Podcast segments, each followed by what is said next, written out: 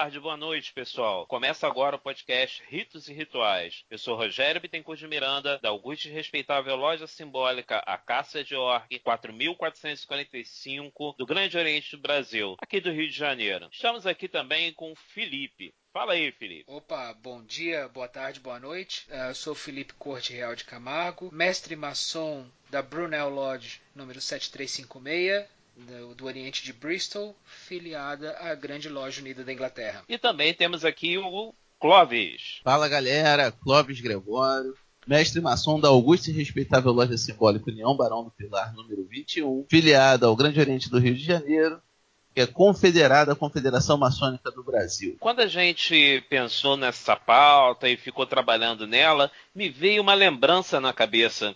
Ela me lembrou uma propaganda antiga de um shampoo não sei se vocês vão lembrar, já que vocês são mais jovens do que eu, mas em diversas situações a fala era mais ou menos assim: parece, mas não é. Vocês lembram disso? Essa era a propaganda do Denorex. Denorex, é. caraca. Denorex, é. Denorex. Parece, mas não é. Não é da minha época mesmo.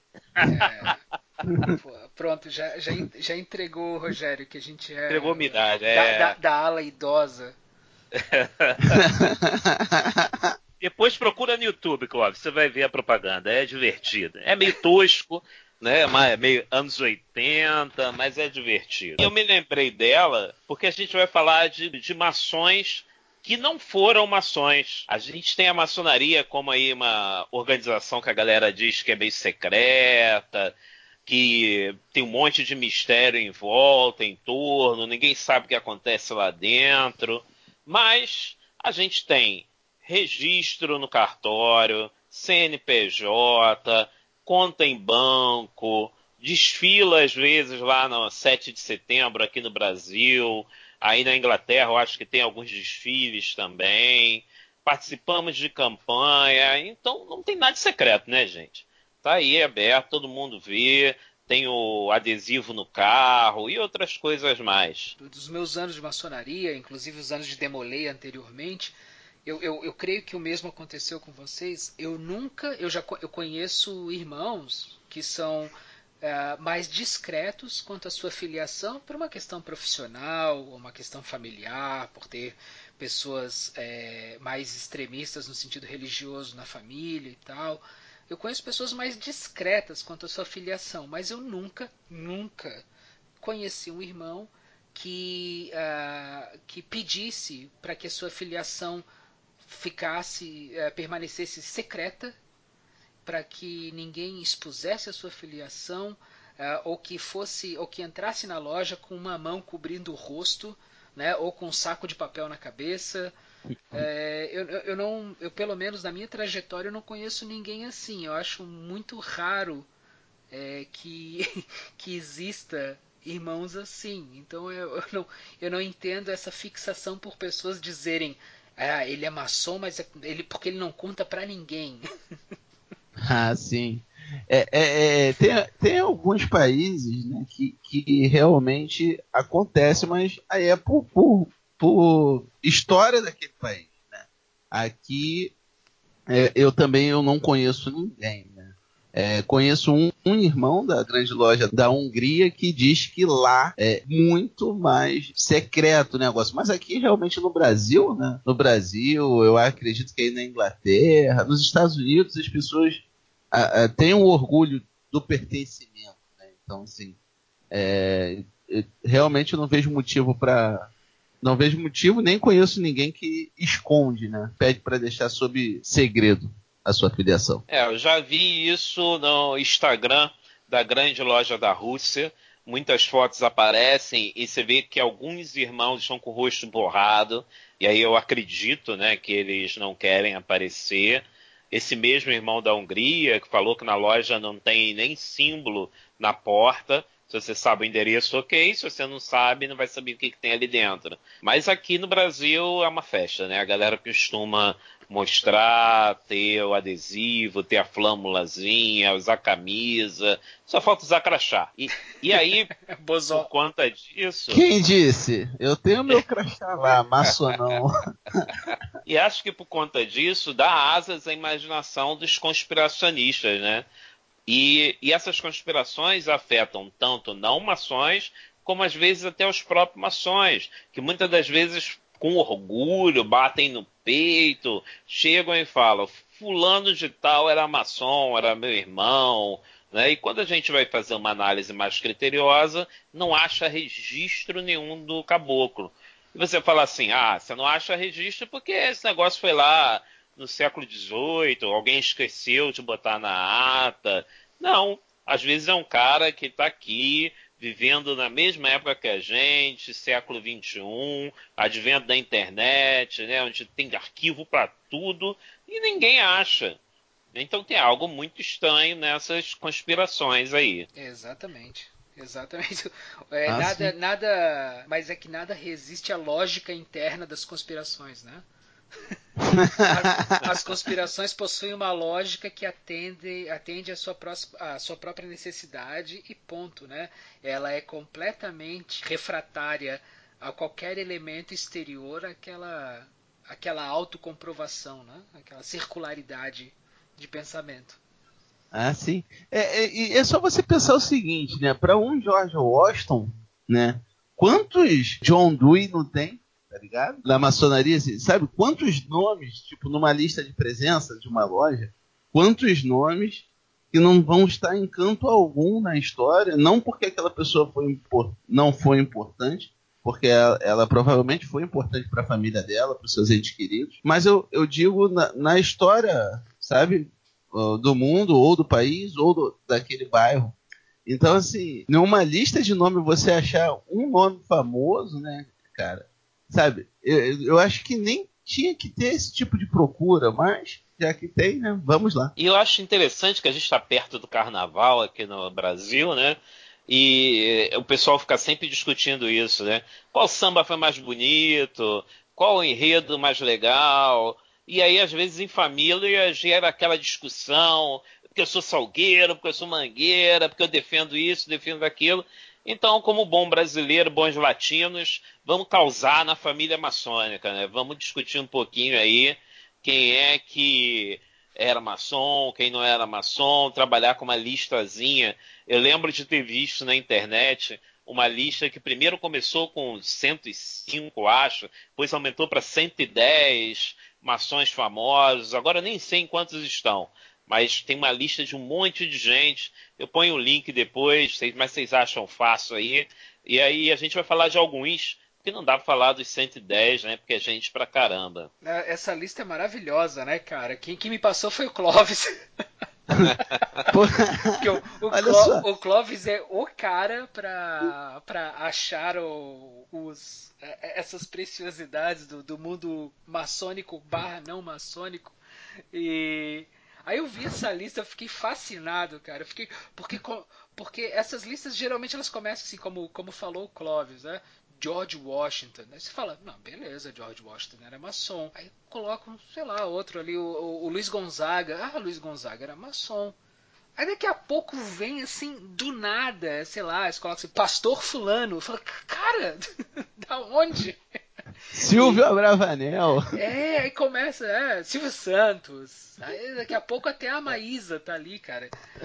Então, é, você, você vê que a, credulidade das pessoas realmente é uma coisa que não tem limites, né? Mas aí o que, que eu fui fazer? Como, como, como bom historiador chato, eu fui eu fui dar uma olhada lá de, se tinha autoria e a lista tinha uma autoria a autoria é, é preço, pressupostamente, né, tá lá escrito, mas não é porque está escrito na internet que é, atribuía a um mestre instalado de uma loja maçônica que realmente existe, né? Essa, essa loja maçônica, a loja maçônica Mestre Chico Abílio, e aí peço desculpas aqui à loja já se realmente essa, se essa lista não saiu de lá, né? Essa loja pertence ao Grande Oriente do Brasil, no estado do Ceará.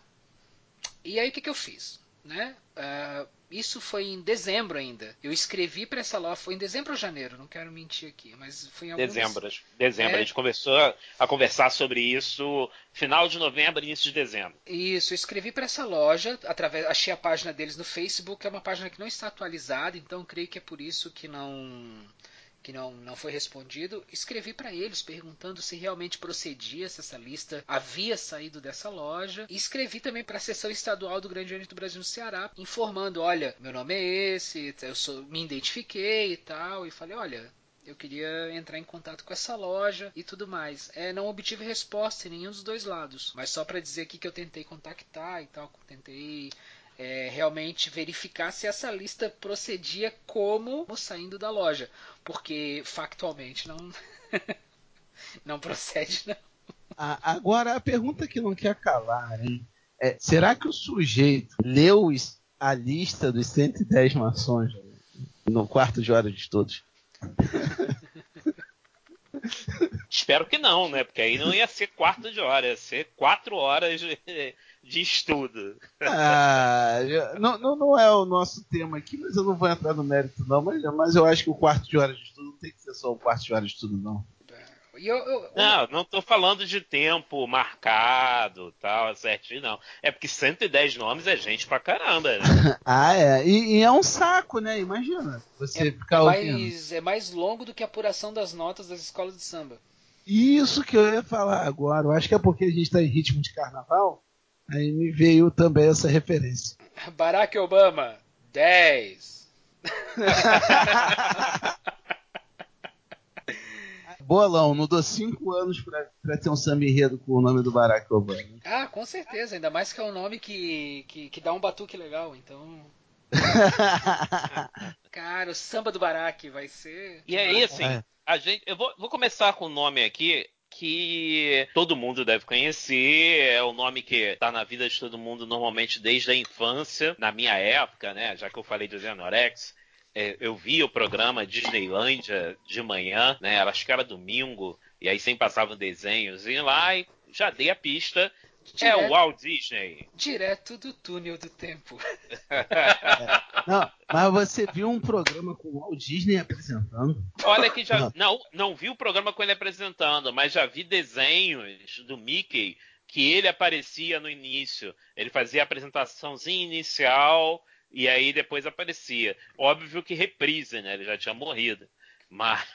Ah, tá, que eu já ia falar, já, já ia ficar bem intrigado. Você pode encontrar no YouTube essas coisas já. ah, sim. Mas o, o Walt Disney, né? O famoso Walt Disney, quem nunca conheceu um Walt Disney?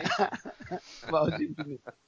O, o, o Walt Disney, o que eu acho muito interessante é que a confusão que leva as pessoas a acreditarem que o Walt Disney era maçom é, tem um pouco de fundamento, né? Porque o Walt Disney ele foi Né? Para quem não sabe, a ordem Demolay é uma ordem paramaçônica, uma ordem juvenil paramaçônica para garotos de 12 até 21 anos, né, que possui não só uma ritualística própria, né, que, que, é, que tenta através dessa, dessa ritualística, das suas reuniões, inculcar valores cívicos, morais, familiares nos jovens, é, também a, aposta fortemente na filantropia, busca fazer ações de caridade. Então é uma, é uma ordem bem bacana, é a maior organização juvenil do mundo, né, em, em, número de membros. E o Walt Disney ele foi Demolei, inclusive filiado ao capítulo mãe na cidade de Kansas City. Ele entrou. Sim, e, e, foi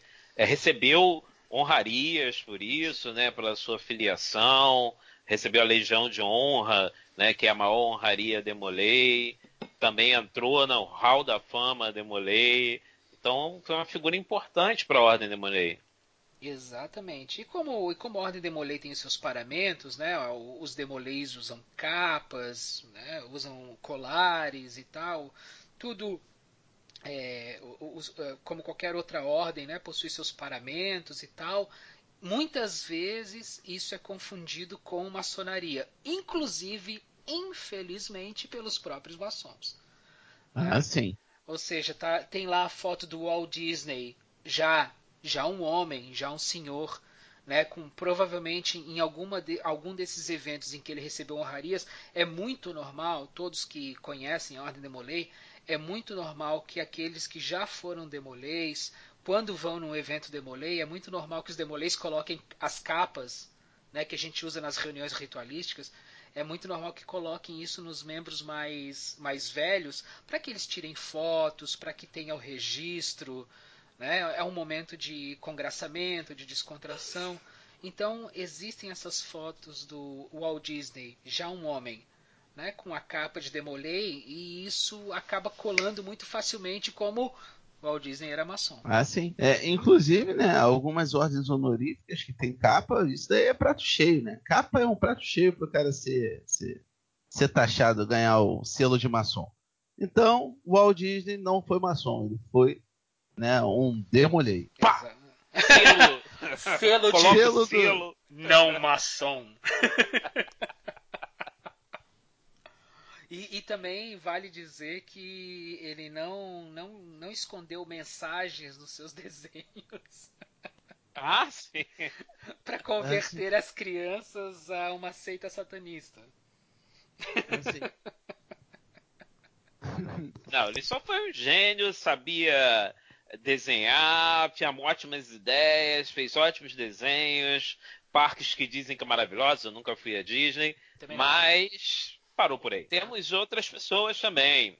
Temos aqui na lista é, um pouco mais desconhecido, que infelizmente ficou mais conhecido quando morreu, né? Sérgio Vieira de Mello. Ele foi um alto comissário das Nações Unidas para os Direitos Humanos. Era aqui do Rio de Janeiro e morreu em 2003 lá em Bagdá, né, vítima de um atentado terrorista. Isso foi muito ruim, eu lembro disso na televisão. Tem uma unidade de saúde, uma clínica da família com o nome Sérgio Vieira de Mello, em homenagem a ele. Mas antes disso, ser muito sincero, eu nunca tinha ouvido falar do Sérgio Vieira de Mello. É, o, o, Sérgio Vieira de Mello, um diplomata, para quem estava uh, mais aí circulando nesse, nesse mundo aí do, do direito internacional e tal, talvez não fosse, não fosse um nome estranho. Acho que a maioria, né, a maioria das pessoas conheceu Sérgio Vieira de Mello, infelizmente, através do, do, falecimento dele no atentado terrorista em Bagdá. Obviamente, né, embora uma pessoa de uma criação internacional, o fato de ele ser brasileiro trouxe trouxe aquele orgulho de pertencimento né, para os brasileiros em geral e tudo mais. Uma pessoa que é símbolo de ações ligadas à paz, né, à pacificação. Acho que sempre traz muito orgulho para todos. A questão é, Sérgio Vieira de Mello, procurei, acho que não só eu, né? Várias outras, várias outras pessoas procuraram em vários países, assim, onde ele poderia ser é, filiado à maçonaria, né? Dada a sua atuação internacional, uhum. ele poderia muito bem, sei lá, sei lá, do Grande Oriente da França, ele poderia ser da Grande Loja Alpina da Suíça, poderia ser de qualquer outro, né? Mas não consta. E aí não consta. E, e, o, e o que, que fica mais flagrante nessa história é o seguinte: alguém com o nome né, desse, né, alguém com um cacife desse, nunca passaria despercebido caso fosse maçom, né? Ou ah, seja, sim. provavelmente a sua loja, a sua grande loja, o seu grande oriente, seja em que país fosse, daria um jeito de homenageá-lo. Ah, né? sim. Porque depois da pessoa falecida, né, não há grandes problemas em dizer, olha, né, é, é, ele era maçom e tal, e a gente quer homenageá-lo, como acontece com muita gente que realmente tem uma filiação mais discreta, mas quando falece, né, dado a proeminência do seu nome, a pessoa fala, olha, a grande loja, o grande oriente, a qual pertence, fala, olha, a gente quer homenagear, foi um membro dos nossos quadros, era um irmão nosso, né? Então, alguém como Sérgio Vieira de Mello nunca passaria despercebido, pelo menos é o que eu creio. Não, é a minha leitura também. É, inclusive, eu, eu ia fazer esse, esse comentário. Né? A grande loja, a obediência ia dar um jeito. Dá uma informação fidedigna. Né? Como não aconteceu. E hoje, né, para quem não é maçom, assim, imagina que não tem como se pesquisar. E tem, existem sistemas de, de, de computadores no qual você pesquisa o, o nome, né? É, são sistemas restritos, mas que é, é de fácil acesso, não, não, tem muita dificuldade. É por isso que, que essa lista ela é, é, é extremamente estranha, né? A quem tem um mínimo de contato com o, o mundo digital, né? Quem não é um excluído totalmente de, é, o excluído total consegue descobrir facilmente né, a, alguns erros graves, crassos nessa lista. Exatamente. é como aquele programa Catfish, que a, base das investigações é o Google. é, hoje em dia, com o Google na mão, você faz maravilhas. É, depende quem está atrás do Google, né? Depende quem está na frente ah, do computador. Sim, sim, sim. Mas, oh, Clóvis, a gente não podia, a gente não podia deixar de, nesse programa, citar quem? Aquele nosso irmão, aquele nosso irmão que o que, que eu vou dizer? Eu acho que é o irmão mais valoroso da maçonaria. Que é o irmão Photoshop. É um, ah, irmão Photoshop, é irmão, sim. irmão incansável, um trabalhador incansável. Aqui ele está trabalhando na pedra bruta 24 horas por dia. Tem 12 horas, não, ali é 24 horas trabalhando. E, obviamente, que o irmão Photoshop fez um selo maçônico com o Sérgio Vieira de Mello. Obviamente, um ah. selo que nunca saiu. Acho que ele tentou colar essa proposta ali na internet pô, vou colocar aqui a foto do Sérgio Vieira de Mello, um esquadro e um compasso. Aí os Correios do Brasil vão ver e vão fazer esse selo, né? Ah, sim. Oh, Não empresa, rolou. A empresa brasileira de Correios e Telegram, altamente insensível ao trabalho do nosso irmão Photoshop. né? E talvez por também ver que a informação não procedia, não aceitou. Não, não, não, não aceitou esse toque do nosso irmão Photoshop. Ah, rapaz, o irmão Photoshop é o maçom abnegado. Ele, ele trabalha muito, entendeu? E, e, realmente eu acho que não só o, a companhia de Correios e Telégrafo, nós também somos um pouco insensíveis com ele. é, eu acho que a gente não. A questão é a seguinte: eu vou utilizar o mesmo argumento do, do, dos que acreditam nas teorias da conspiração. Eu acho que o negócio, gente, é que nenhum de nós chegou no mesmo grau do irmão Photoshop. Então o irmão Isso Photoshop, é possível. O irmão Photoshop ele sabe de coisas que a gente não sabe. Muito possível, é verdade. E essa é uma fala recorrente, né? Todo mundo fala. É, ah, você não chegou no grau, por isso que você não sabe. É. Né?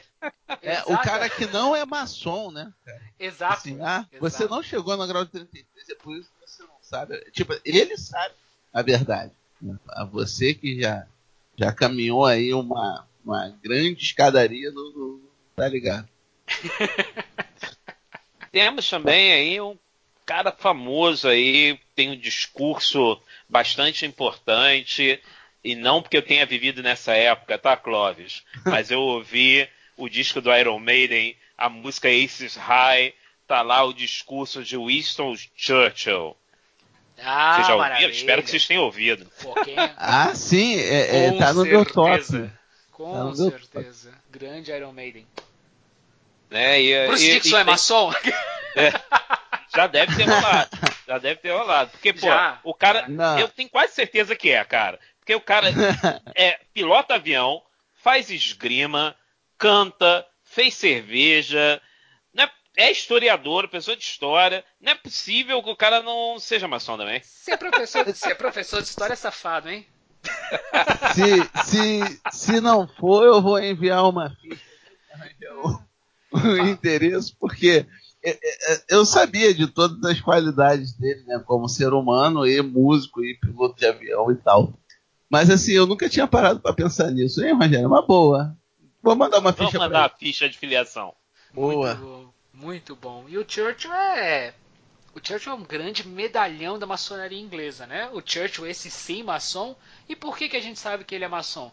Porque a grande loja da Inglaterra, como qualquer outra potência maçônica, guarda os seus registros e, e, geralmente depois que a pessoa falece é normal que ela preste homenagem, que ela relembre, inclusive é, a, maçonaria inglesa é um caso exemplar disso. É, dos únicos órgãos que continua prestando homenagens para os seus membros que caíram na Primeira Guerra, que caíram na Segunda Guerra. Então, para a gente, a história passa e tudo mais. A Primeira Guerra está lá atrás, né? Não tá, já é um evento histórico com, que gente, com, o qual a gente possui pouquíssimas ligações, a não ser estruturais. E a, e a Grande Loja da Inglaterra é, continua promovendo o nome desses irmãos, desses membros que lutaram nessa guerra. Ou seja, há um papel aí social, de lembrança, de homenagem, né, de, de não deixar o nome de algumas pessoas cair no esquecimento, que é muito interessante. Né? Então é, eu acho que esse é um, é um papel bacana que é desempenhado pela maçonaria inglesa. E aí, e aí eu estou falando de, de caídos no sentido de soldados e tal, né? não, não só figurões, não só generais, né? mas sim o, o soldado raso lá que era membro daquela lojinha lá no interior e tal. Então é bacana. E aí esse nome hoje em dia está lá num, num, num, monumento em Londres, que pra gente às vezes pode ser, depende o quanto é, se dá valor para essas coisas e tal. Mas geralmente para quem é um familiar dessa pessoa, né, é uma homenagem bacana, a pessoa gosta, né? Então é, eu acho que todo mundo, todo mundo que já perdeu um familiar sabe do valor que tem às vezes colocar o nomezinho dessa pessoa num, num, num monumento, num lugar que fica imortalizado. Né? Então acho isso é uma função interessante da maçonaria, e aí eu estou falando aqui da maçonaria inglesa porque é, a, é, a, é a, a, potência com a qual eu tenho mais, obviamente, proximidade e familiaridade para falar. Né? Ah, sim. É, é infelizmente, Felipe, aqui no Brasil, é, como é que possamos dizer? Hoje, na era da internet, uh, nós temos uma dificuldade muito grande que é a atualização de dados. Né? Então, por exemplo, eu vejo muito isso na minha obediência. O irmão já trocou de, de ofício né, da, da sua vida profissional. Então, por exemplo, se ele trabalhava como assistente no escritório, ele é, se formou em direito, né? Ah, é, se transformou em um advogado, né? mesmo que não seja um, um, nome tipo de expressão grande, mas pertenceu a uma associação né, X ou Y, e, e lá na ficha dele ainda está como uh, o auxiliar do escritório lá, sabe? Além disso, também os nossos registros, infelizmente isso não, não é só de uma obediência, é muitas obediências no Brasil a nível né, o Grande Oriente do Brasil, por exemplo, ele é, é federal, né, mas ele tem as suas, possamos dizer assim, subseções, né, que são os estados. É, tanto alguns orientes da Comab quanto outros né, da CMSB não tratam os seus documentos, os seus arquivos históricos como deveriam. E isso, como é que possamos dizer, isso traz um déficit muito grande, até mesmo na hora né, de, de homenagear alguém. Então, provavelmente, dos praças que foram para a Segunda Guerra Mundial pelo Brasil, né, é, provavelmente tinham maçons no meio, e as obediências não sabem bulufas disso. Eu acredito que a falta da homenagem seja mais por desconhecimento e falta de organização. Fica a crítica, é uma crítica mesmo, do que propriamente dito não dá valor né, aos seus membros. É, o que eu, na verdade aqui é só para ressaltar um papel social da maçonaria num país específico, né? Não, não vai aqui nenhuma cobrança, não espero isso de de outras potências. Estou dizendo que é um dos papéis. Talvez a maçonaria brasileira tenha outros papéis e tal. Então... Ah, não, não, mas eu cobro, né? eu estou cobrando, eu estou fazendo a crítica, põe meu nome aí, entendeu? Então, a, mas voltando ao, ao, Winston Churchill, né? Ah, sim, sim, sim. É, a gente sabe que ele foi iniciado em 1901 na United Studholme Lodge, Uh, foi, ele foi, ele virou mestre em outra loja, Rosemary Lodge, no ano seguinte. E o, e o Church tinha uma vida maçônica até consideravelmente ativa para alguém com ocupado do jeito que ele era, né? Ele teve uma vida um, a vida inteira no serviço público, no, desde o desde o exército na juventude até primeiro-ministro, reitor da Universidade de Bristol até até a sua morte.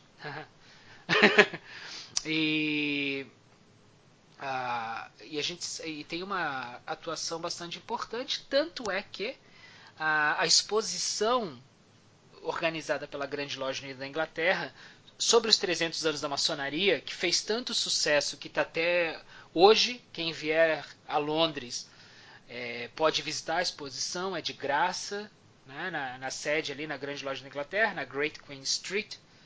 Uh, então a, tá lá o avental do Churchill. O Avental do Church está lá, eu acho que é uma das peças mais é, festejadas da, da, da, exposição. Tanto é que é o que geralmente sai na capa do jornal quando anunciaram a exposição. era o avental do Churchill para tudo que é lado. Então é, é, é como eu digo, essas figuras muito públicas, elas não têm como ah, permanecer num, num, segredo. Ah, é maçom, mas ah, mas é segredo. Não, não é, é, muito complicado, ainda mais hoje em dia. Na época do Churchill, talvez ninguém soubesse que ele era maçom e tal, mas hoje em dia é muito difícil. Não, é, e aqui no Brasil, pelo menos, diferente dos Estados Unidos, aí na Inglaterra também tem a questão de você estar tá vestido a caráter, né, de terno, normalmente. Então é muito difícil você chegar assim, pô, aquele fulano vem trabalhar toda semana e toda terça-feira ele tá carregando uma sacolinha com roupa diferente. Tem alguma coisa estranha nisso. Não é possível que ninguém perceba, né? É, e aqui, por causa do horário das lojas, né, muito dificilmente, a não ser que o cara esteja aposentado, o cara sai, vai em casa para depois ir para a loja. Geralmente o cara vai direto. Então, é, até por isso fica difícil de esconder né, que, se o cara é, não é, ou se ele faz parte de alguma organização ou de qualquer outra coisa, não necessariamente a maçonaria. É, exatamente. aqui o pessoal usa, a, a maioria das pessoas aqui ou tem uma ou tem uma gaveta na loja, né, para colocar os seus paramentos lá, mas a maioria usa uma malinha, uma maletinha assim, quadrada para colocar os paramentos e tal. Então a, a, a, minha noiva geralmente ela ela dá risada porque ela fala: quando eu vejo um senhor de meia idade de terno carregando uma maletinha, eu penso, eu sei onde você está indo. é, é, é uma coisa que, que é bem engraçada, né? É, é vergonha, tá? Alheia, gente. Mas é, assim que eu entrei para a maçonaria, uh, lá nos idos de 2013, né? Assim, nas primeiras semanas, não sei se durou um mês, um mês e meio, eu, eu ia de terno, né, nas quartas-feiras para o trabalho, e o pessoal me perguntava o que eu ia fazer. Eu falei assim, não, é, eu vou dar palestra lá no meu centro espírita. então, tipo, é porque eu tinha vergonha, eu não, eu não tinha a mínima ideia, na verdade, de como contar às pessoas é, é, que eu estava indo para a loja, sabe? Mas depois aí desencanou, né? É, e hoje em dia, até mesmo por conta do advento do livro, todo mundo sabe que, que eu, eu faço parte da fraternidade, então não tem mais nenhum tipo de segredo, né? Hoje em dia eu, eu, eu lido muito bem com o assunto. Eu, eu lembro quando, quando eu estava na Ordem de Molay, no capítulo Florianópolis, número 076, de, uh, quando, quando eu estava no, no capítulo e tal, a gente costumava, depois da reunião, uh, fazer alguma coisa, ir comer uma pizza e tal. E eu lembro que uma vez estávamos assim, uns 15, né? Uns 15 rapazes de terno, né? Eu demolei o uso terninho, terno preto, gravata preta, camisa branca. E a gente foi na pizzaria e chegou o garçom e ele falou assim: Posso fazer uma pergunta para aquela mesa, né? 15 garotada ali e tal. Posso fazer uma pergunta para vocês? Pode. Vocês são garçom ou maçom? e a gente falou assim: a gente está entre um e outro. ah, cara. Aí, essa, essa piada de, de duplo é, é, sentido. Foi um alô aí, hein? Ai, ai. Ai, ai. Vamos, vamos, vamos partir. Vamos passar Brasil. Vamos.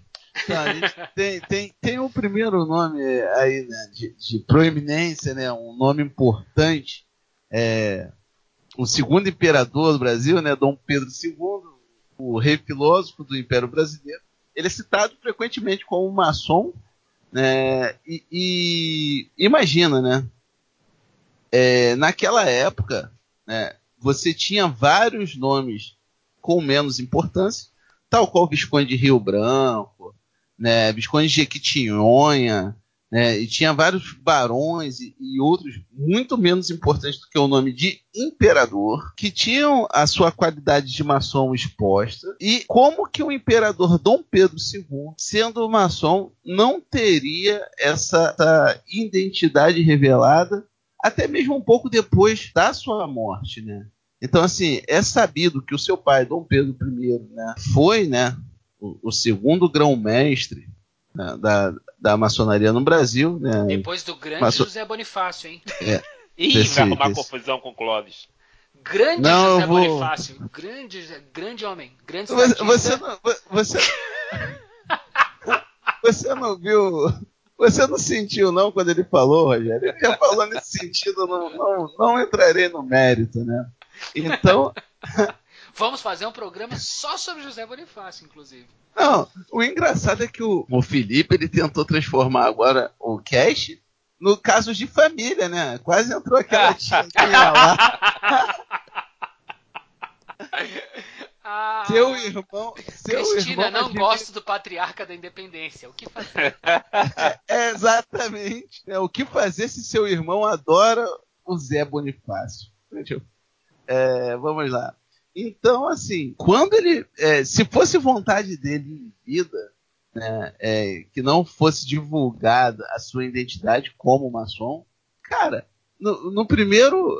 Assim que ele fosse, né, é, que ele foi extraditado, né, que ele saiu, né, que ele foi pro exílio, ou assim que ele morresse, cara, os dedos dos maçons iam coçar para divulgar essa informação o mais rápido possível, as homenagens e tudo mais. Mas não, né, a gente entra de novo naquele mérito. O, o Dom Pedro II ele era um homem esclarecido, né? ele é, era conhecido né, como é, amante de várias ciências, tinha, tinha pesquisas científicas. Ele era Então, conhecido assim- como amante de umas atrizes também aí por aí. então, assim, é, se fosse, saberíamos, né, tanto né, os maçons quanto as pessoas que não são maçons. Eu, eu, eu- eu gostaria de, de ressuscitar. Já que a gente está num momento nostálgico hoje, né? Eu, eu gostaria de ressuscitar um grande, um grande é, artífice aí da, da Pedra Bruta. Um personagem que eu não sei se vocês conhecem, o Pedro Pedreira, da escolinha do professor Raimundo. Sim, sim, sim. Aí eu pergunto, aí eu pergunto para vocês, placê de iniciação de Dom Pedro II tem? Não, não. Avental, avental ornado com ramos de café e fumo, esquadro e compasso e, a, e o monograma DP2 tem? não. Tem não. Boné verde oliva costurado na frente em ah, fios de ouro, escrito Dom Pedro II, filho JP do Gadu, tem? Nada. Então não me venha com churumelas. É, é, é, o engraçado, né, é que nós temos, né, um- um- uma lista bem extensa de maçons que ocuparam, né, depois da queda do Império, a, a presidência do, do país, né, praticamente é, toda aquela, toda a velha república, né, é, são, né, figuraram como maçons proeminentes e não negaram isso, né, mas ainda assim, os conspiracionistas insistem em colocar o nome é, de Getúlio Vargas como maçom. E- Então, assim, para quebrar logo essa hipótese né, é, de Getúlio Vargas, ele baixa um ato, né, é, em, na verdade, um- uma comissão do seu estado, né, a comissão executiva do, do estado de guerra dele, ele baixa um ato fechando todas as lojas maçônicas, independente da obediência. Todas as lojas maçônicas em 1937. Né? É, isso pode ser tanto conferido em jornais da época, né? você tem no Jornal do Comércio, né? se você entrar no, no site da Biblioteca Nacional é, e pesquisar o- pelo tag maçonaria, e no ano de 1937, fatalmente você vai achar a notícia de que o, a Comissão Executiva do Estado de Guerra mandou fechar todas as lojas maçônicas. Então, um sujeito né, é, que, que manda fechar todas as lojas maçônicas já é uma época assim, bem recente, não consta nenhum tipo de é, é, registro de seu nome é, é, relacionado à maçonaria que não seja esse fechamento de loja maçônica. né? então a gente descarta, né, dá um, um carimbaço aí de fake né, nessa, nesse nome da lista. Eu acho que é, É. sempre. Pode falar, Rogério. Não, é dizer que, que é, pra, é muito para além do fato dele ter fechado, né? Porque o, o pai do nome anterior, Pedro II, também mandou fechar né, as lojas sim, sendo é, maçom. Exato, exato. Sendo maçom. É, é, é, porque a gente não tem nenhum registro. Né? Não tem nada aí que diga que Getulhão das Massas foi maçom. Exatamente. Ah, sim, sim. E até porque, não, obviamente, mas... ele já viveu num período bem mais documentado. Né? Então, dificilmente, eu diria até impossível, uma filiação de Getúlio Vargas à, à maçonaria passar despercebida. Né? Ainda mais porque é uma figura bastante pesquisada, vários historiadores muito competentes já se debruçaram sobre a vida do Getúlio Vargas. Então é, é não, não esse, esse entre aspas detalhe não passaria despercebido. Né? É, é, é, essa é a impossibilidade, porque é uma figura muito, uh, uh, muito destacada da história brasileira e muito estudado. Muito, estu muito estudado, logo os documentos sobre a vida de Getúlio Vargas e tal foram muito revirados já. Né? Então isso não passaria despercebido. Né? E, a, e obviamente que em, em, algum momento isso figuraria nos seus diários também já publicados, editados, né, e tudo mais. Ah, sim, sim. E é, é só a gente ver que Vargas foi presidente pela segunda vez, metade dos anos 50, né? E, e a gente tem Jânio Quadros, que foi irmão, início dos anos 60. Então, 5, 6 anos de diferença, não teria muita diferença documental. É óbvio que a gente está falando de metade do século XX, mas mesmo assim teria uma ata, teria alguma coisa escrita sobre Getúlio e a gente não encontra. É, pesquisando essas redes de sociabilidade é, é muito fácil cruzar informações, né? Então, principalmente a partir aí no, da metade do século XX ou até antes, é quase impossível uma filiação, a, no caso a uma organização como a maçonaria, passar é, despercebido ou ser secreta, né? ou permanecer sob um manto de segredo. É, eu diria impossível, nem quase impossível, eu diria impossível. E aí a gente passa para um outro campo, um campo mais alegre, por assim dizer, né? A gente falou do cara que fechou tudo, né? Falou do, do imperador bastante inteligente, né? Que conhecia o mundo todo, trouxe bastante coisas de cultura para o Brasil. Mas cultura e, a, e alegria, quem traz mesmo é palhaço. Palhaço é o cara, entendeu? E não é porque eu sou palhaço que eu estou trazendo isso, não. Mas a gente... Mas a gente tem uma lista de artistas circenses né, que a gente tem registros de que participaram da maçonaria. Por exemplo, a gente tem o Mário Sabino Campioli, conhecido como Palhaço Quero Quero. Ele foi um dos primeiros artistas a realizar um salto mortal duplo. Isso é uma coisa que eu não sei fazer, não sei fazer nem o simples. Mas ele aí teve, foi notório nessa arte. A gente tem o conhecido palhaço carequinha, né? Jorge Savala Gomes, que também foi maçom numa loja de Niterói, onde reunia bastante artistas, né? E aí lá tinha Palhaço Frederico, Viola, Palhaço Fred, o Aimoré, Palhaço Zumbi, muita gente, muitos artistas nessa loja lá em Niterói. E a gente tem o Carequinha, que para minha idade é, é, é, bastante conhecido, né? Tinha programa na televisão. Para hoje em dia, nem tanto. Mas o Carequinha, que, YouTube, o, o Carequinha gra gravava discos. Sim. Né? Eu lembro, eu lembro bem. tinha um que eu escutei até a minha adolescência, porque, obviamente, era, era cômico, né? Era uma coisa muito bacana, assim, engraçada. E um, um dos hits do Carequinha é Bode Yeah Yeah Yeah. é, que é, é olha sobre, a mensagem pros irmãos aí. Que é, sobre, que é sobre um bode que gosta de twist e rock and roll. E, e, e quando todos os, os, os, outros bodes falam bé, esse bode fala yeah yeah yeah.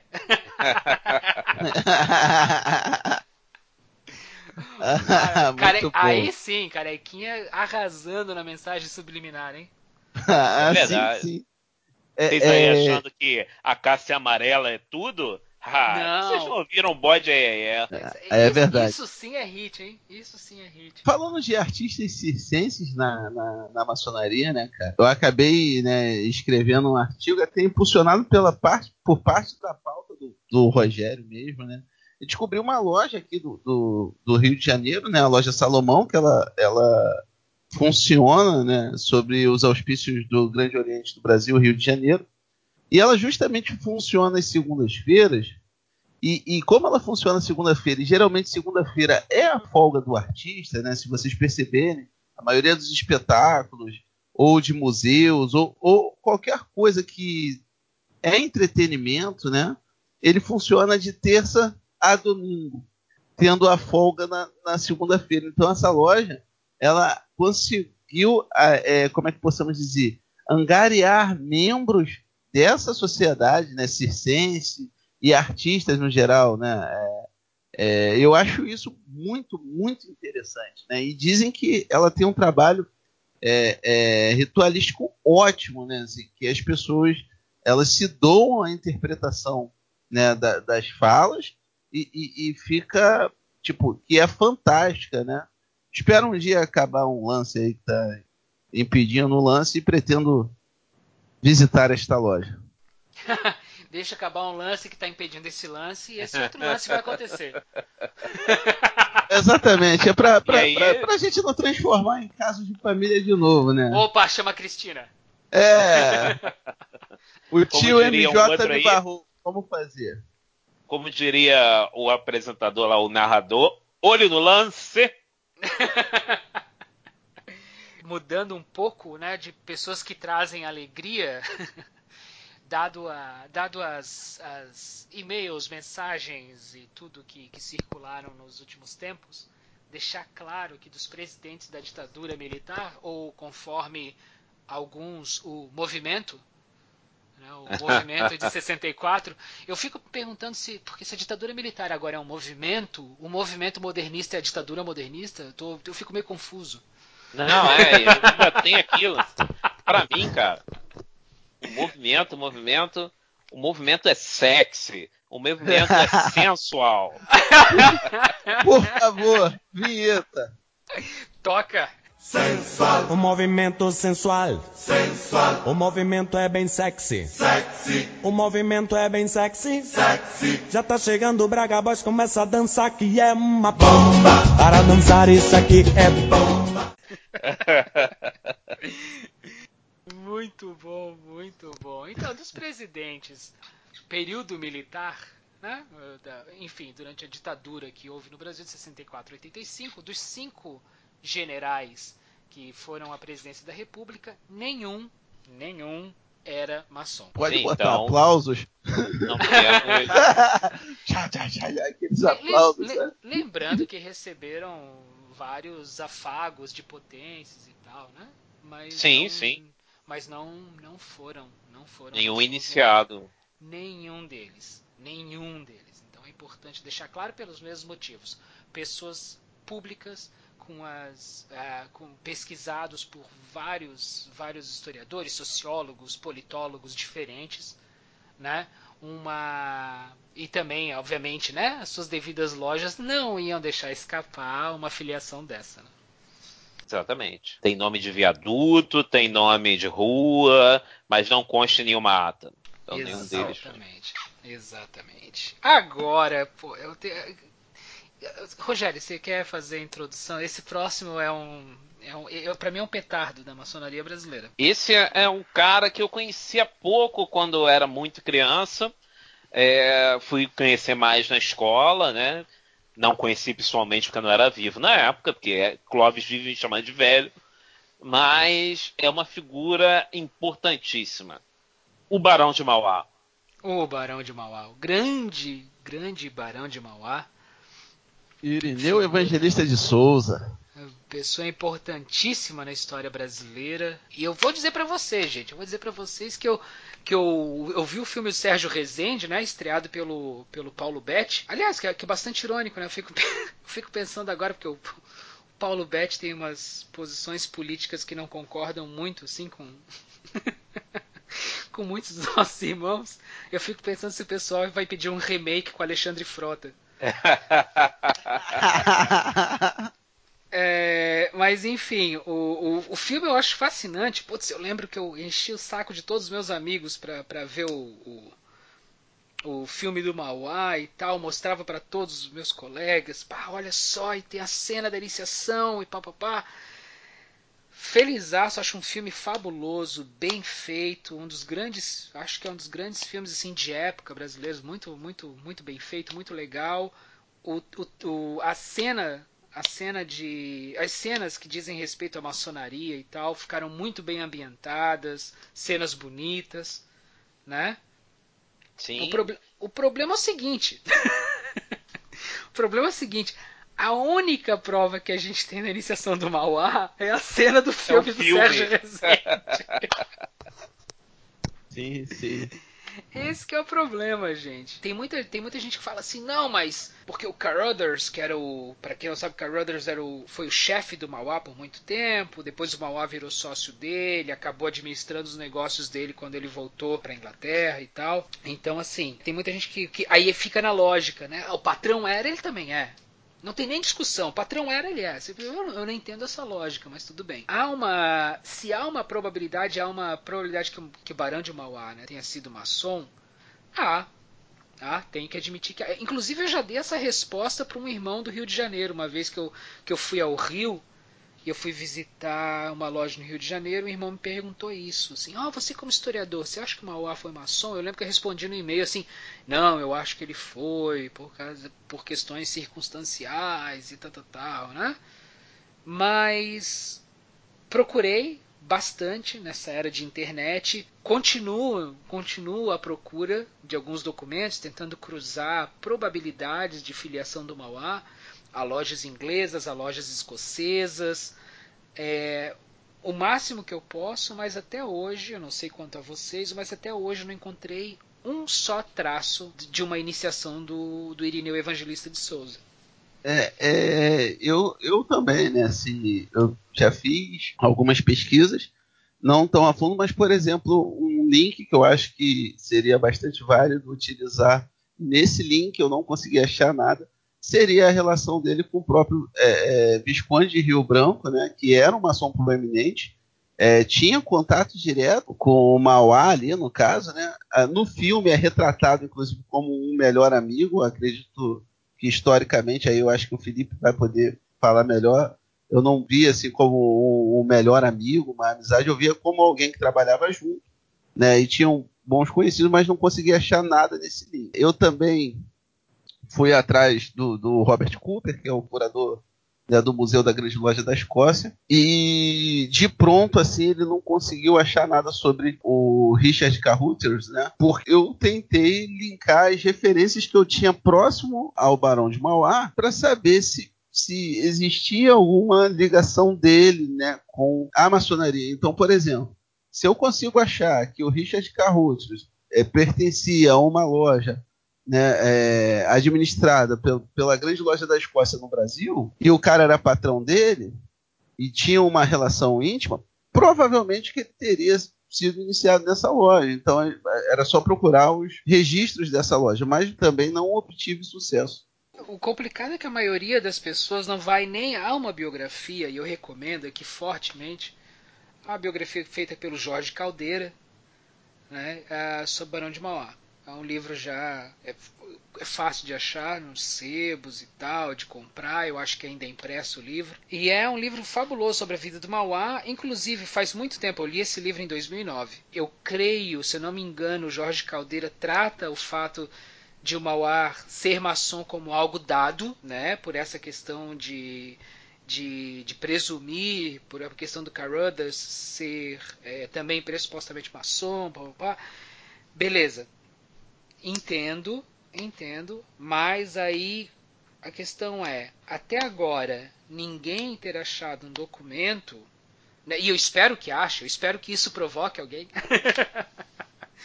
eu estou tentando achar também, mas a gente não pode fazer todas as pesquisas do mundo. Claro. Né?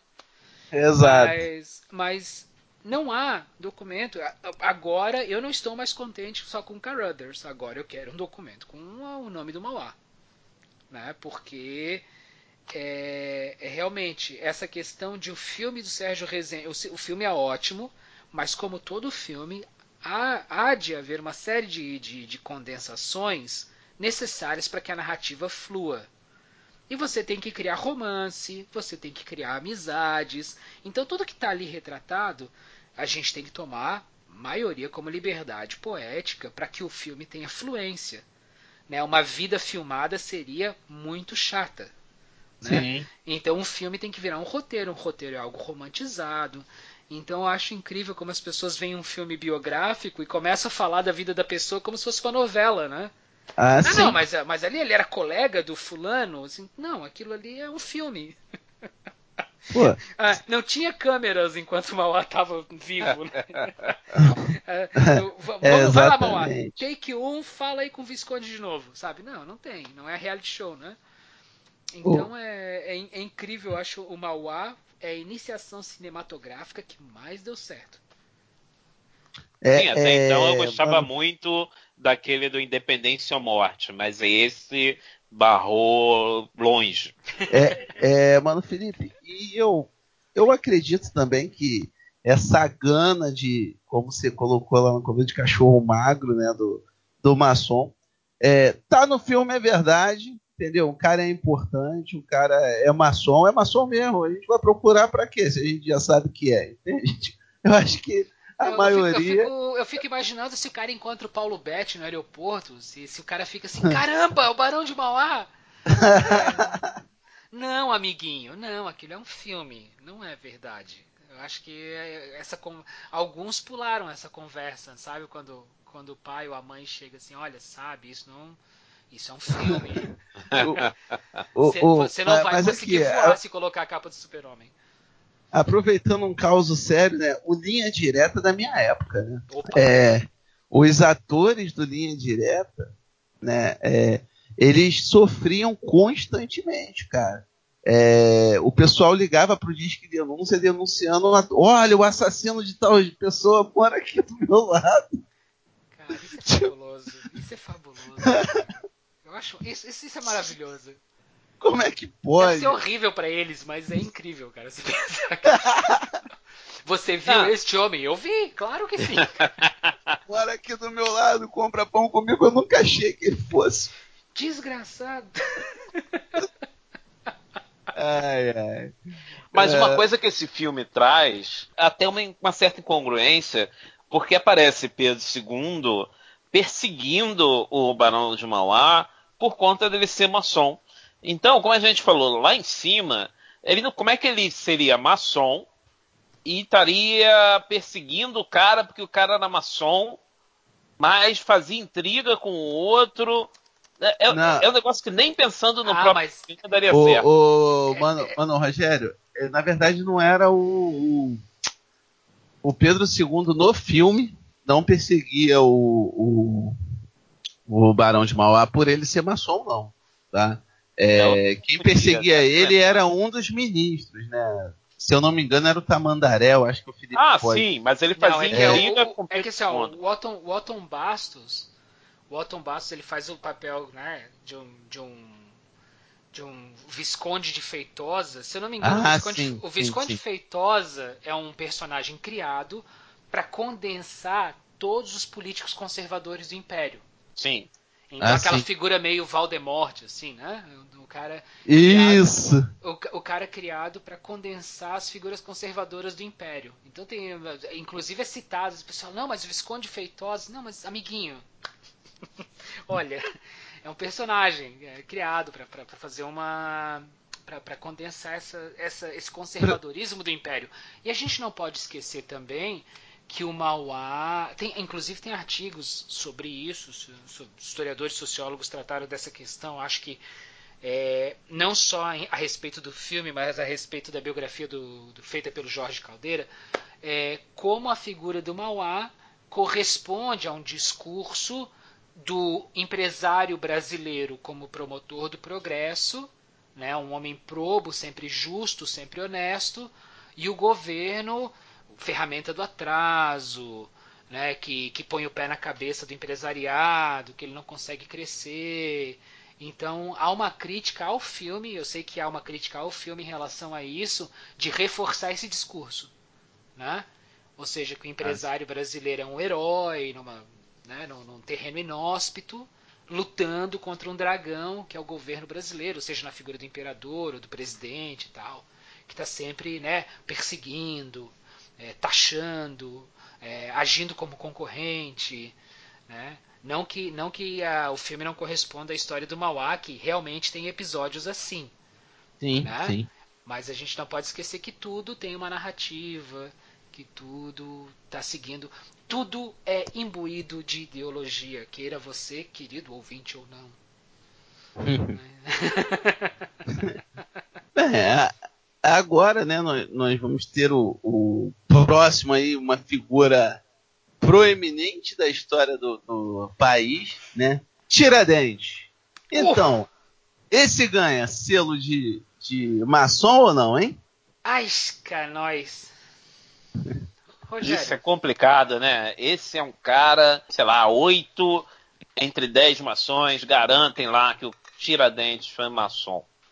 Mas, como alguns outros anteriores, a gente não acha nenhum registro, né? Da iniciação de Tiradentes. Não tem. E apesar da Inconfidência Mineira parecer ou ter algumas inspirações em ideais maçônicos, não significa que todo mundo que estava participando da Inconfidência Mineira era maçom. É, e aí? É, é... Eu, eu, acho que há uma, eu acho que há uma, uma confusão muito grande entre, principalmente ali no século ah, no século XVIII, né? Isso é uma confusão muito grande no século XVIII, que é que é o século que felizmente eu estudo, uh, entre ideias maçônicas e ser maçom. Né? Sim. As, ideias, as ideias maçônicas elas se espalharam pela Europa toda como rastilho de pólvora. Assim, é, eram ideias altamente progressistas para aquele momento, eram ideias uh, impensáveis, é, era capaz de você ir para prisão por causa de algumas delas. E e isso se espalhou pela Europa, né? A Europa naquele vivendo seus momentos revolucionários, vamos lembrar aí, Revolução Francesa, depois do século XIX, revolução em quase todos os países da Europa, né? Ou seja, a Europa está fervendo e as ideias maçônicas, as ideias que se confundem, né? Porque são promotoras e são consequência ao mesmo tempo das ideias iluministas e tal, é, se confunde muito ideias maçônicas e vocabulário maçônico que também estava difundido com pertencimento à maçonaria. Né? Então, muita gente, o, na questão específica do Tiradentes, é, eu creio que o Tiradentes estava imbuído de ideias maçônicas. Talvez, inclusive, de livros trazidos de Portugal ou França sobre maçonaria. Né? Então, talvez ele estivesse imbuído dessas ideias e desses ideais. Né? Mas é, o pertencimento de Tiradentes à maçonaria, eu acho que entra num, num, escrutínio muito grande que não favorece a teoria de que ele tenha sido, não. É, é exatamente. O que, que, que acontece na, na, figura, com a figura de Tiradentes, né? É, é, primeiro que ele não foi, o movimento não era de um inconfidente. Nós tínhamos vários outros né, inconfidentes. É, sendo três deles, né, um um não conseguiu nem retornar ao Brasil, acabou morrendo antes lá em Portugal, que era o de codinome Vendec, que é José Joaquim Maia, se eu não me engano. Né? Esse sim, ele tinha correspondências trocadas com Thomas Jefferson, inclusive, né? E, e, e falava sobre é, um intento de alguns brasileiros quererem né, é, a independência tal qual é, foi conseguida pelos norte-americanos. Né? Então, você tem esses três amigos em Portugal vindo para dar apoio a, a, esse movimento de emancipação, que seria o Vendec, né? o codinome Vendec, é, Domingos Vidal e José, é, José Alves Maciel, se eu não me engano. É José Alves Maciel, meu pai? Deve ser. Bem, é, então, dois desses, né, o Vendec não, que acabou falecendo no, no, em Portugal antes de, de vir para cá, se junta a esse movimento de inconfidentes. Eles, esses dois foram iniciados na maçonaria lá em Portugal. Então não seria difícil é, eles trazerem né, os ideais da maçonaria, né, os ideais de liberdade, né, os ideais, né, é, como é que possamos dizer, encarar uma evolução aí do iluminismo e trazer, por exemplo, livros e uma série de coisas. Há relatos de que o próprio Tiradentes ele ficava berrando aos ventos aí né, a, a, declaração de independência dos Estados Unidos, né, sobre liberdade, uma série de coisas, para PPP. Então, assim, é, você tem a ligação de dois membros da fraternidade que foram iniciados na Europa, lembrando que a Inconfidência Mineira foi em 1789, do qual não há relato de alguma loja maçônica baseada no Brasil. Né? Então, sendo que Tiradentes não saiu do Brasil, eu acho que o Felipe pode confirmar ou refutar essa informação, não teria como ele ter sido iniciado. Né? Então, Tenório de Albuquerque diz que, por exemplo, Grande Tenorão, né? diz que ele foi iniciado quando Mascate na Bahia, e por aí vai. Tem várias outras, é, é, alguns maçons para forçar essa barra dizem que ele foi iniciado por comunicação por mações da Europa que estavam junto ao movimento. Então, assim, é bem. É, eu, eu, acho que, eu acho que essas questões, eu sempre brinco que essas, essas questões são questões Etebilu. Né? Aquele, é, o, o, aquele, aquele senhor lá que, que gosta de OVNIs e acredita uh, uh, em OVNIs, não, não, não chegando nessa discussão, não tem nada a ver com isso, né? Mas que aí ele falou: ah, não, aqui na minha fazenda vem o ET Bilu e tal. E depois descobriram que, obviamente, o ET Bilu era uma, era uma armação dele e tal. Mas, eh, para mim, o, o importante não é nem isso. A questão é: às vezes, a gente quer tanto acreditar numa coisa que a gente é capaz de produzir uma prova falsa para que aquilo exista. Para que aquilo exista para os outros.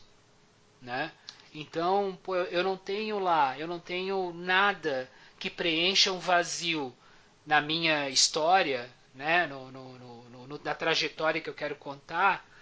E eu acho que a minha melhor é, é, é, como é que é o melhor modo que eu tenho de preencher ali vai vai caber porque é muito improvável que não tenha sido verdade isso isso eu acho que acontece muito as pessoas preenchem os vazios historiográficos com a sua imaginação e claro, dependendo do quão bom escritor ou do quão divulgado você é, às vezes escola. Então é, eu acho que é, isso acontece muito, acontece muito a, a bilusação do, da história.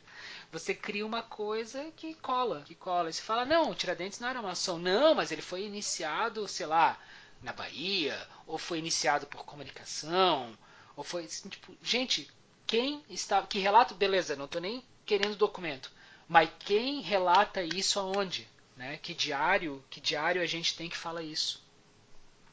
Então essa, essa é a grande questão. Então temos aí mais um pá, carimbo de não maçom. Possivelmente. Exatamente. E detalhe, né? Tudo pode mudar. Exatamente. A, o, o, bom da história é que ela nunca está engessada, imutável. Daqui a pouco, amanhã, alguém acha um relato de um diário perdido na Bulgária de alguém que estava aqui durante a Confidência Mineira e dizendo: não, eu, inclusive eu, iniciei Tiradentes por comunicação. Entendeu? Não é que isso aí está escrito em pedra. Quem acha que a história não muda é maluco. Né? A história sim, muda a, a todo momento, não só com documentos novos, mas com novas interpretações. Né? Mas Exatamente. lembrando, interpretação não é o cara ali que tá tomando uma cerveja no domingo e fala, porra, tive uma ideia. Né? É, tudo isso, a história não é oba-oba. Né? Respeita procedimentos acadêmicos como qualquer outra ciência. Então, por mais que a gente goste, é, essas coisas também não, não é festa do cabide, né? Chegando mais para o presente, a gente tem uma outra figura o 42º presidente dos Estados Unidos, William Jefferson Clinton, também conhecido como Bill Clinton. Eita, nós! Grande Billzão. Billzão aí teve uma Billzão. época também que ficou rolando pelas lojas, pelos sites, que Bill Clinton seria maçom.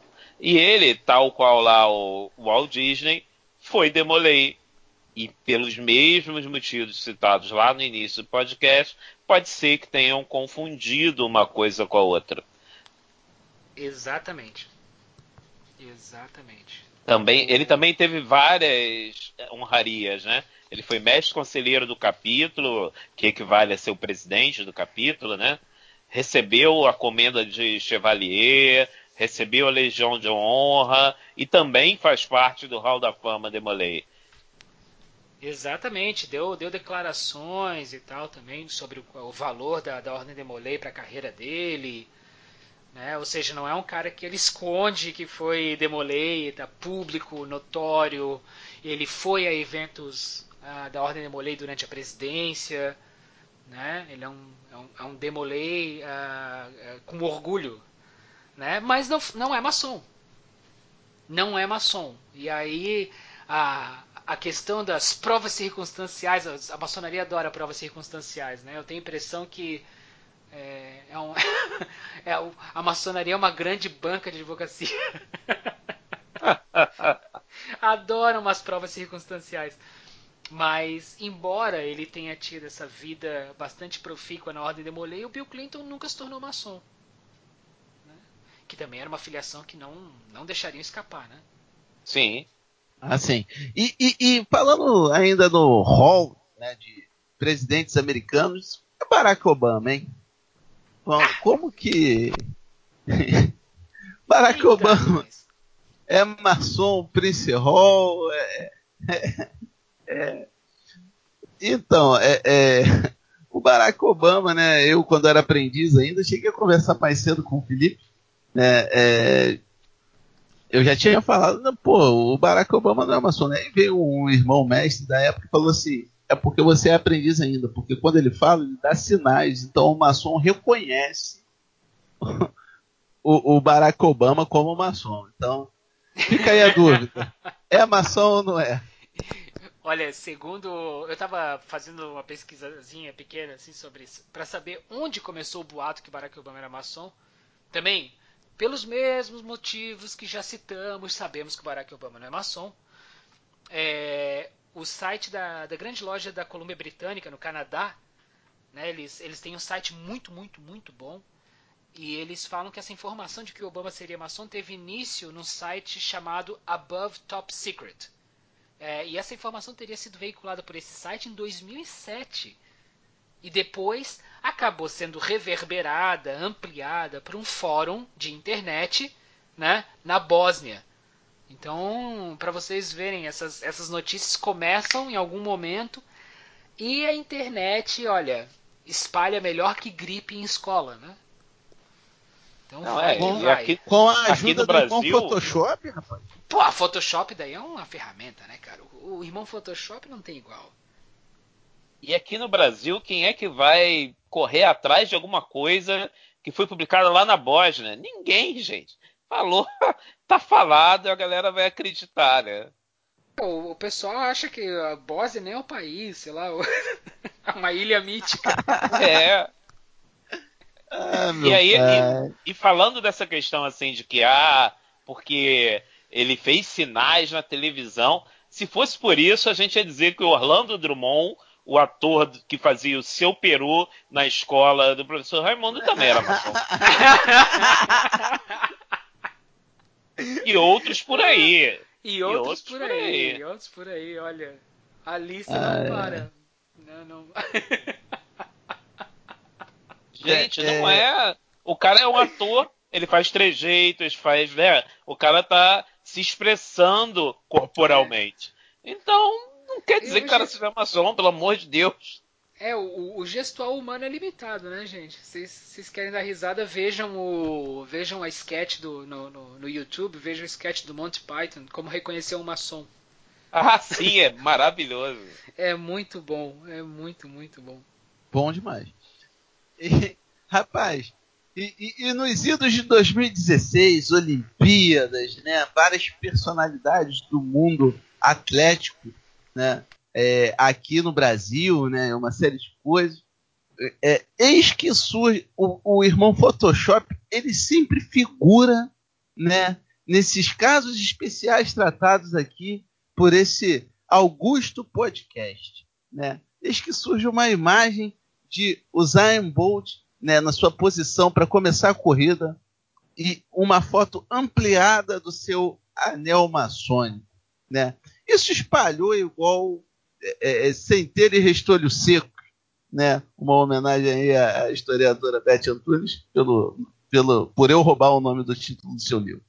Mas, é, bem, é, é, surgiu né, essa, essa história, surgiu esse Photoshop e, e...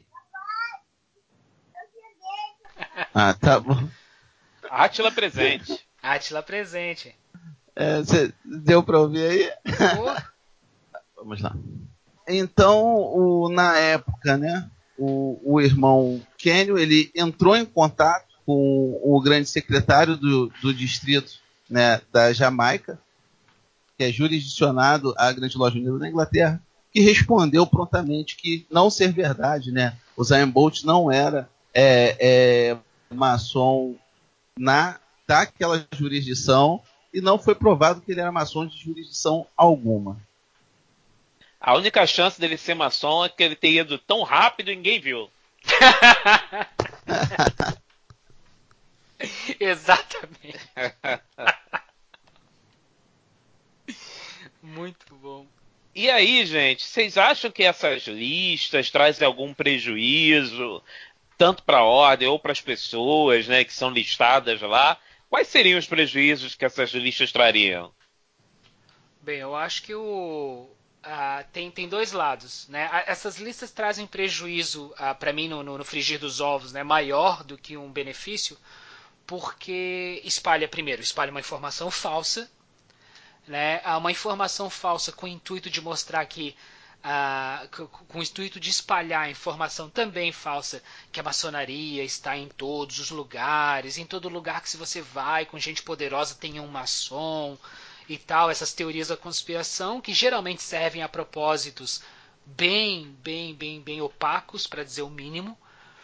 E coloca, detalhe, dá combustível para a vaidade maçônica, que eu acho que é uma das coisas é, execráveis que existem na maçonaria, essa vaidade né, de é, uh, eu, eu, não, eu não vou me julgar pelo valor que eu tenho, mas eu sou filiado a uma ordem que tem essas pessoas aqui que são de destaque, então logo o brilho delas resvala um pouco em mim. Né? Então tem, um, um, tem muito de vaidade nisso, quando você coloca maçons que é quando você coloca pessoas proeminentes que não foram maçons. E também a, essas listas são usadas por grupos antimaçônicos para se incriminarem. Então a gente tem visto aí, é, principalmente no cenário brasileiro e tal, no cenário político, religioso, acusações, entre aspas, como se fosse uma acusação, de ah, fulano é maçom. Ah, não, porque você é maçom. Não, é porque você é maçom. Então dá, dá combustível para essa histeria. Né? Então eu acho que essas, essas listas trazem um prejuízo muito grande. São divertidas quando caem na mão de pessoas que é, conhecem a maçonaria e tem, e digamos assim, tem mais interesse pela pesquisa e não vão atrás de qualquer informação como se fosse verdade, né? E é o que, é o que a gente está tentando fazer aqui, né? Mostrar o lado divertido um pouco dessas coisas.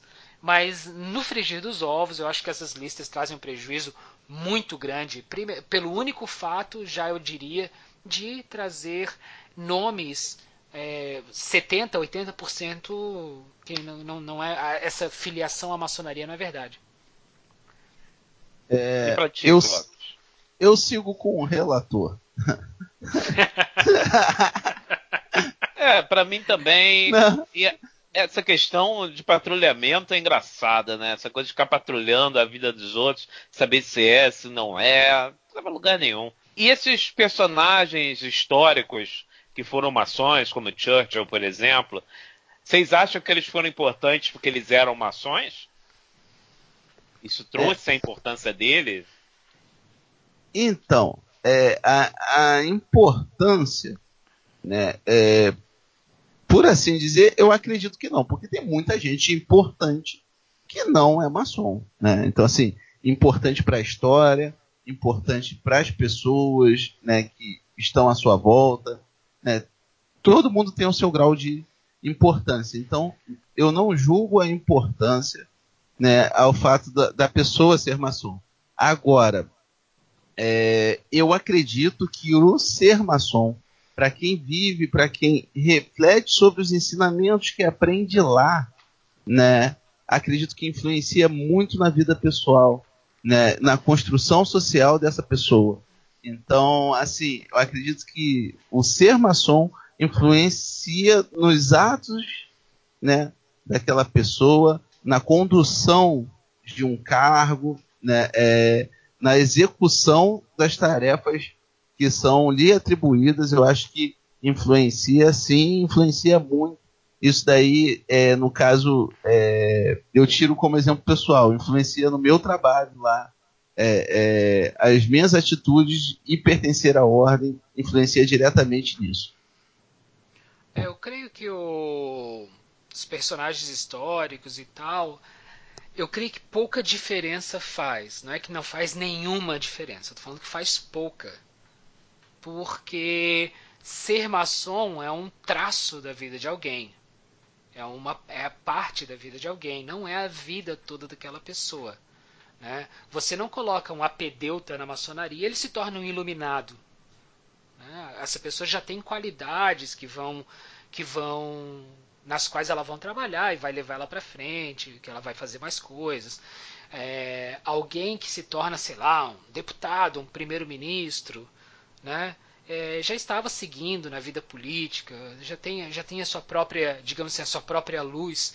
E é, como o Clóvis bem falou, a maçonaria ela pode ajudar a promover esse desenvolvimento. Ela é uma ferramenta né? Mas ela não. Eu, eu, eu, eu, eu creio que ela caminha junto né, do desenvolvimento da pessoa. Mas eu não vejo, por exemplo, acho que se acredita muito a maçonaria questões é, que as quais ela nem estava ligada. Né? Eu vou, vou, usar um exemplo aqui bem básico do Voltaire, por exemplo, que foi iniciado aí, se não me engano, duas semanas, dois meses, eu não lembro, é, mas um, um pouco antes da sua morte. E até hoje o pessoal cita Voltaire, escritor maçom, é um escritor maçom, né? O Voltaire era maçom.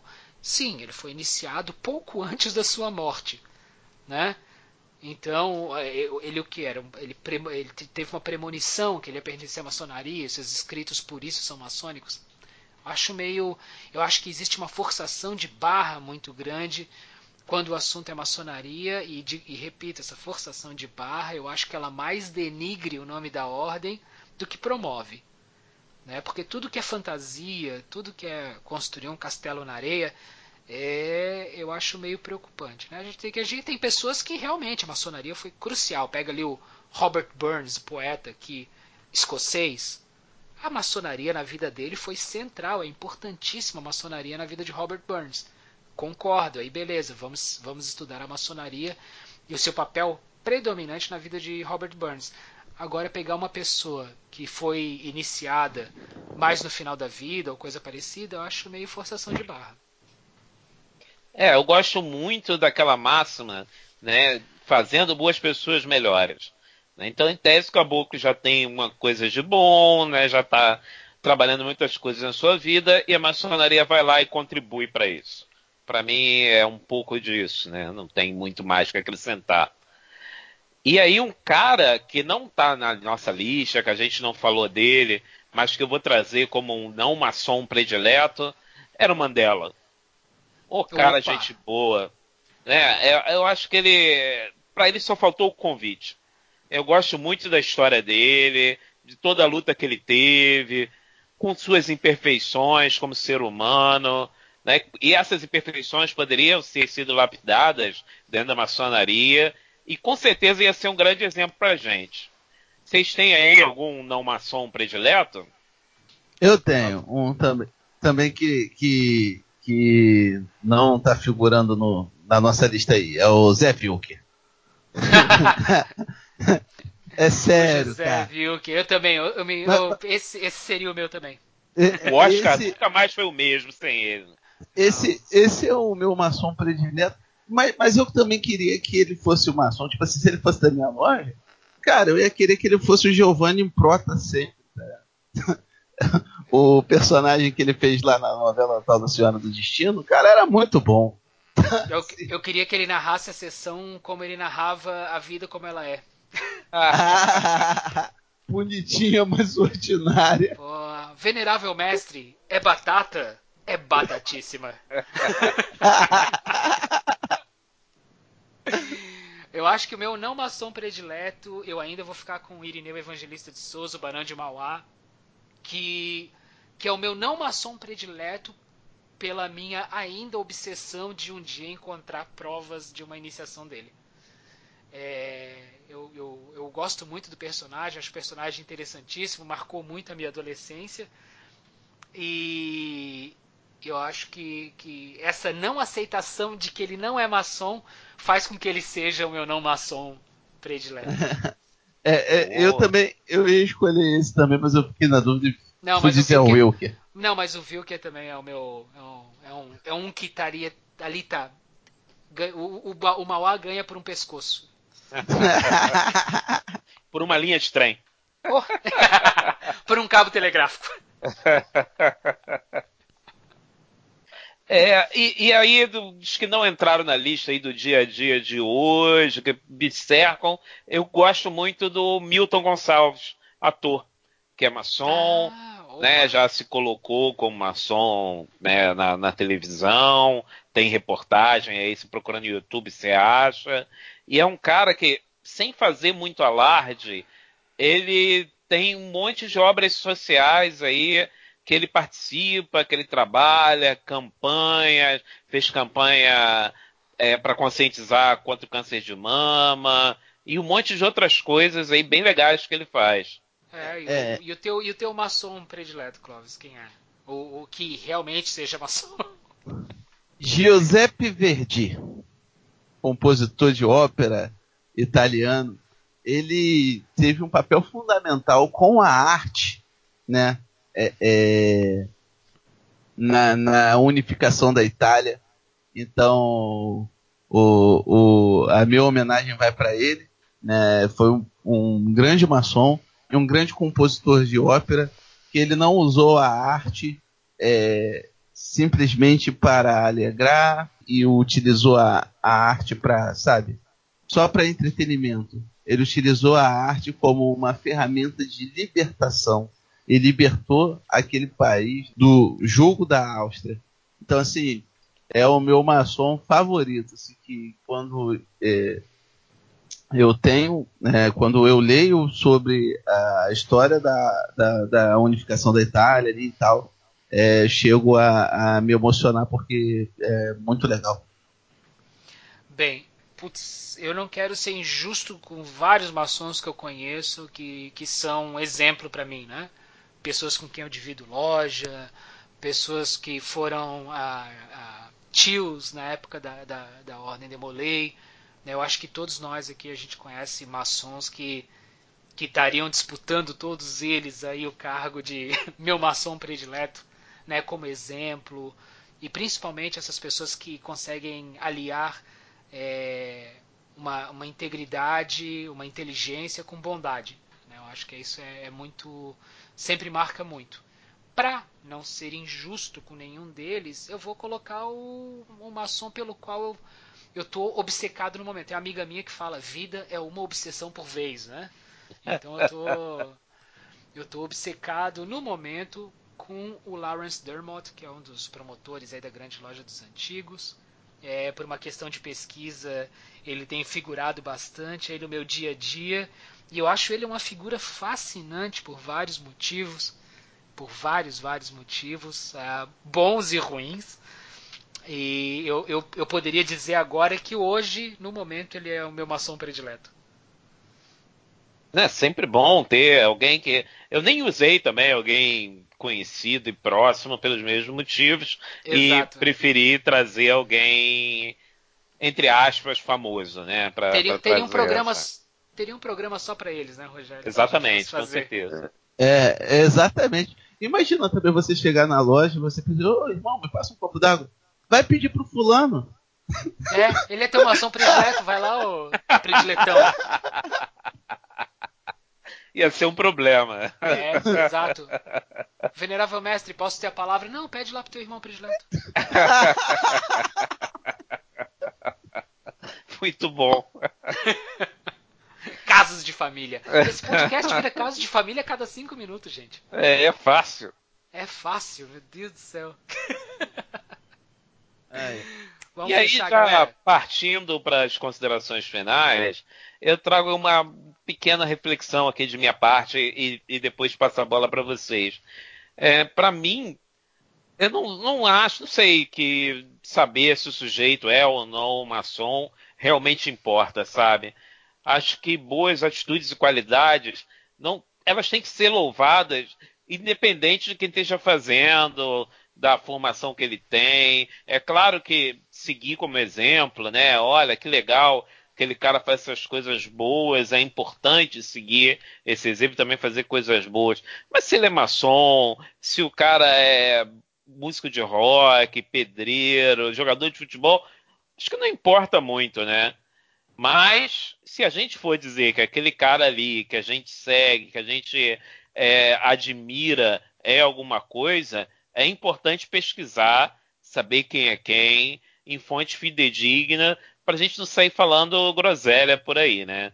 Falar com certeza. Olha, eu admiro aquele cara ali por causa disso, disso, disso. Acho interessante que ele faz parte daquela agremiação e realmente faz, porque eu pesquisei. Acho que por aí isso é legal.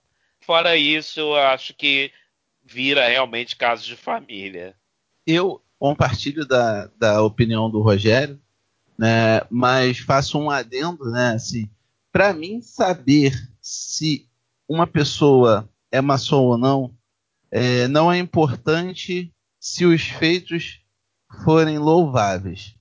Mas infelizmente alguém que é, foi um párea para a sociedade, se esse sim foi identificado como maçom, eu acho que isso daí, é, por mais que não traga prejuízos diretamente à nossa fraternidade, isso tem que ficar de exemplo para nós não iniciarmos pessoas com falhas de caráter.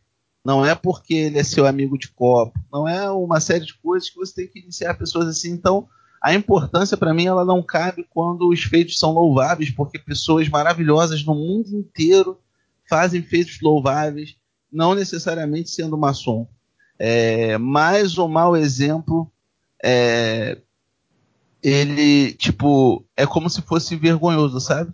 Alguém que fez tal coisa pra história e falasse assim, poxa, ele, é, esse cara aí, ele era maçom, sabe?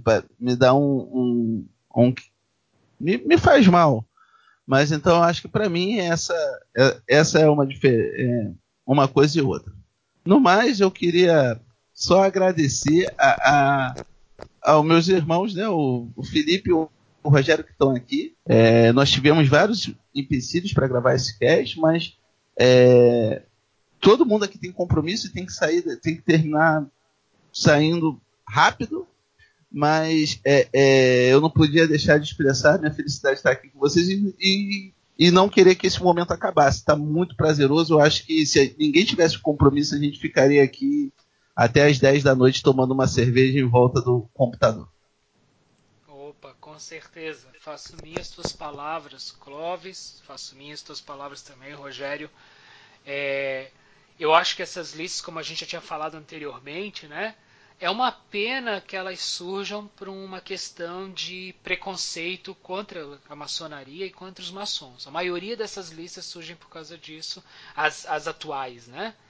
Ah, e também eu creio que é, como, como você falou, Rogério, como você falou, Clóvis, se uma pessoa fez bons feitos, para mim pouco importa se ela foi ou não maçom.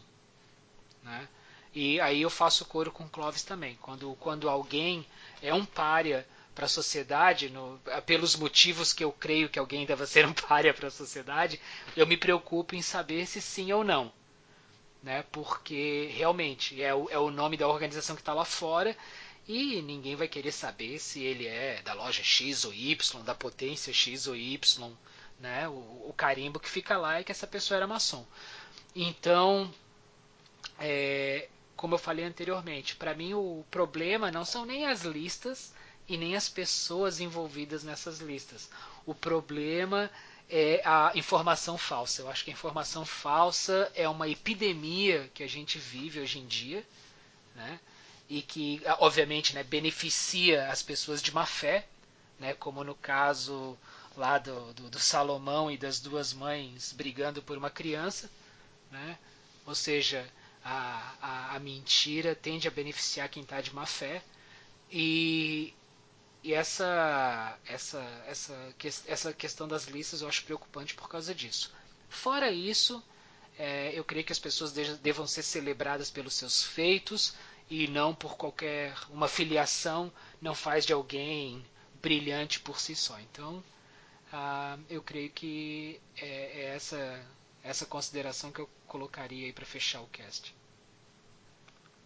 Muito bom, é isso aí então, pessoal. Ficamos por aqui. Até o próximo programa. Um grande abraço.